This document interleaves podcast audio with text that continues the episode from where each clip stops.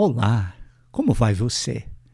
É um prazer saudá-lo em nome de Jesus e com o propósito de ajudá-lo a crescer na fé em Jesus, iniciamos uma nova série de ministrações com o tema Milagres de Jesus.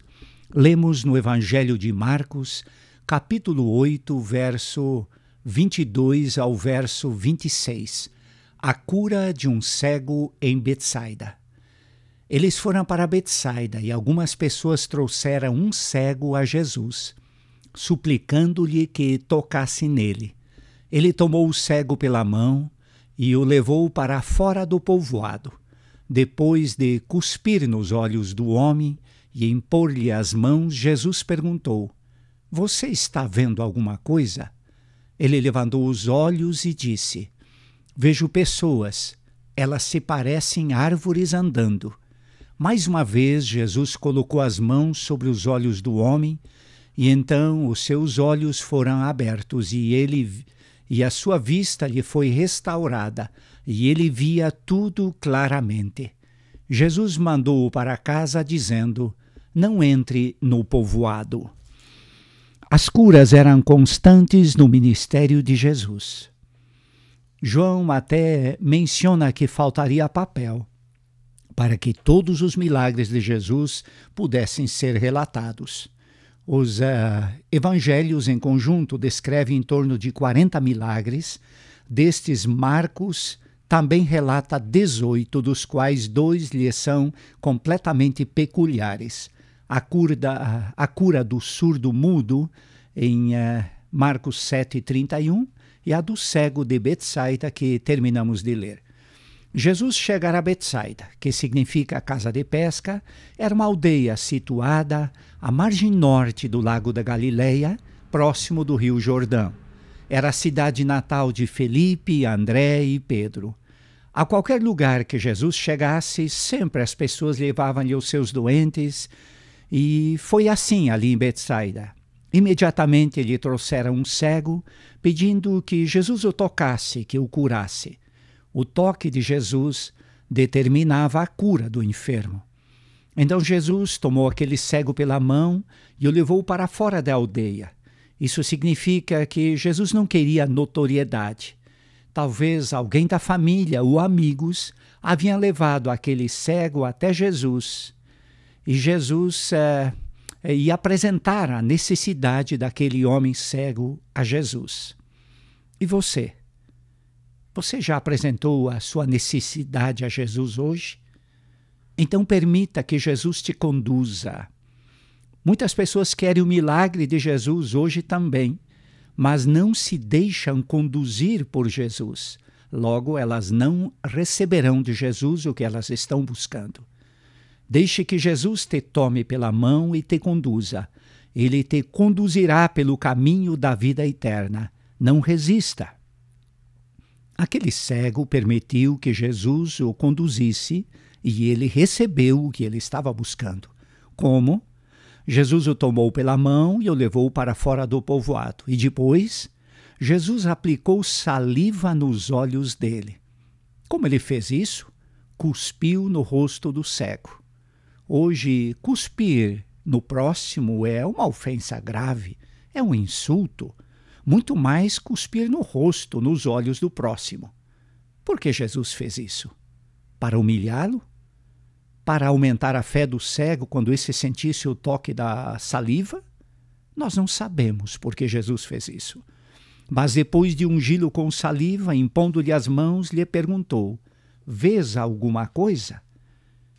Não recordo, ao estudar os uh, evangelhos, que Jesus, em outra oportunidade, tenha perguntado a outros enfermos se eles estavam curados.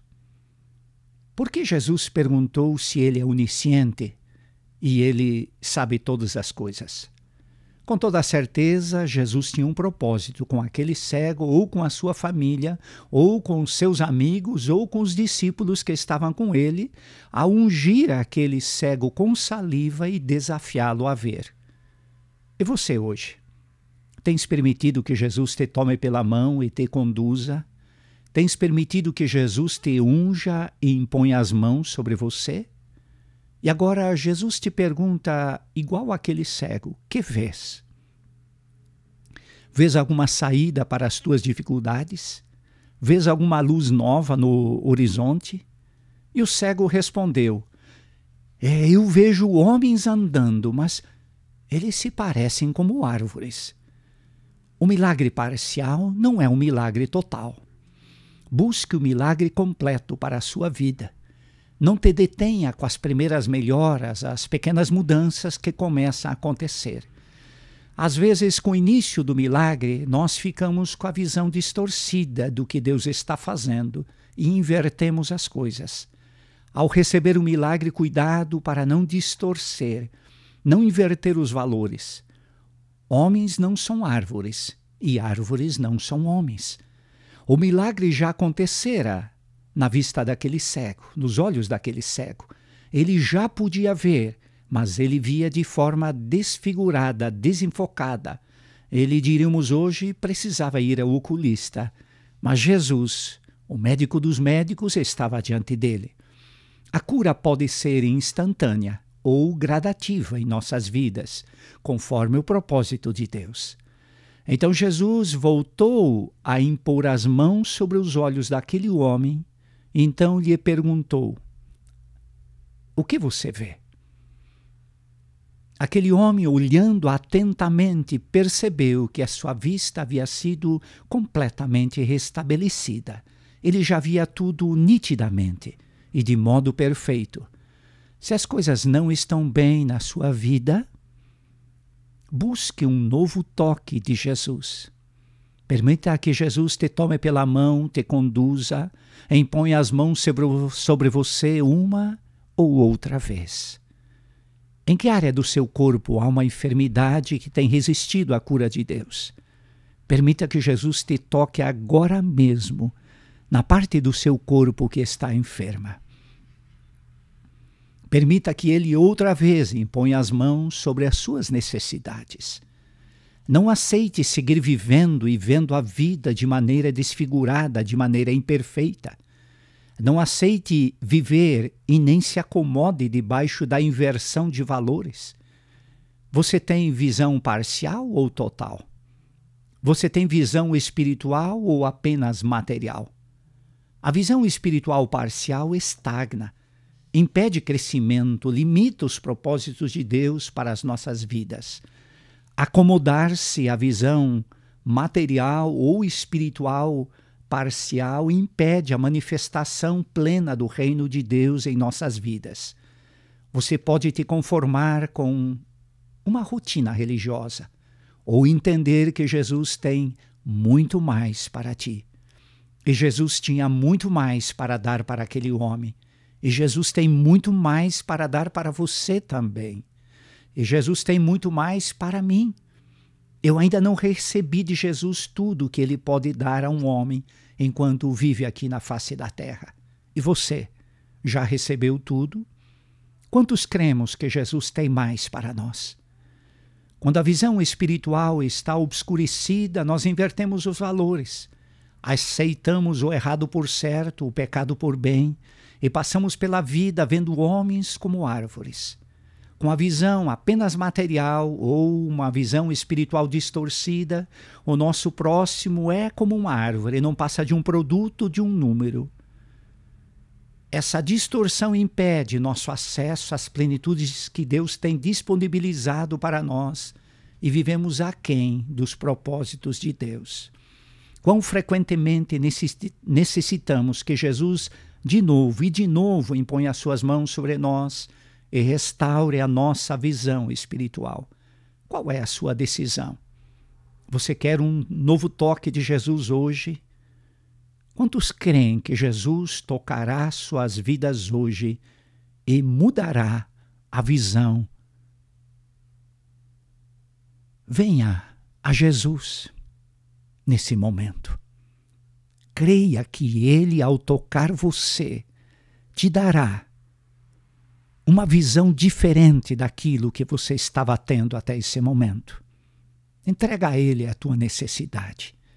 Entrega a Ele a tua necessidade de saúde, a tua necessidade emocional, a tua necessidade familiar, a tua necessidade espiritual, a tua necessidade econômica. Entregue tudo a Ele. Jesus é aquele que, quando intervém, o cego passa a ver, o surdo passa a ouvir, o paralítico anda. Jesus é a manifestação do poder de Deus. Renda-se a Ele nesse momento e renda a Ele a tua necessidade. Deixa que Ele te conduza, te toque nesse momento e restaure em sua vida aquilo que precisa ser restaurado. Oremos. Jesus, muito obrigado pelo teu toque restaurador. Muito obrigado que tocastes naquele cego, ungiste o tocaste uma vez e outra vez para que ele tivesse a vista restaurada. Pai, de igual maneira, no nome de Jesus, pelo teu Espírito Santo, agora vai tocando na vida de cada ouvinte, para que surja a restauração daquilo que eles estão rendendo a Ti nesse momento. Eles entregam a Ti limitações na saúde, nos relacionamentos, nas emoções, na vida espiritual ou até mesmo na vida econômica. Eles rendem tudo a Ti.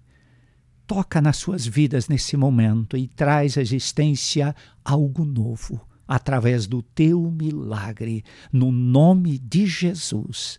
Amém. É interessante observar que depois que aquele cego teve a sua visão restaurada, depois de abençoado por Jesus, Jesus o mandou para casa, dizendo: Não entres na aldeia, volte para a sua casa. Palavra tão propícia e adequada a esse momento de pandemia que nós vivemos. Não devemos é, fazer aglomerações, concentrações, mas devemos ter a nossa fé em Jesus de maneira intensa em nenhum momento as regras, os decretos do governo impedem a nossa fé em Deus. Elas limitam as concentrações, mas elas não impedem a nossa leitura diária da Bíblia, a nossa oração a Ele, não impedem o atendimento eh, diante do seu pastor local, nós estamos à disposição para servi-lo, aconselhá-lo e orar por você individualmente. Que Deus abençoe você a crer cada dia mais em Jesus. Amém.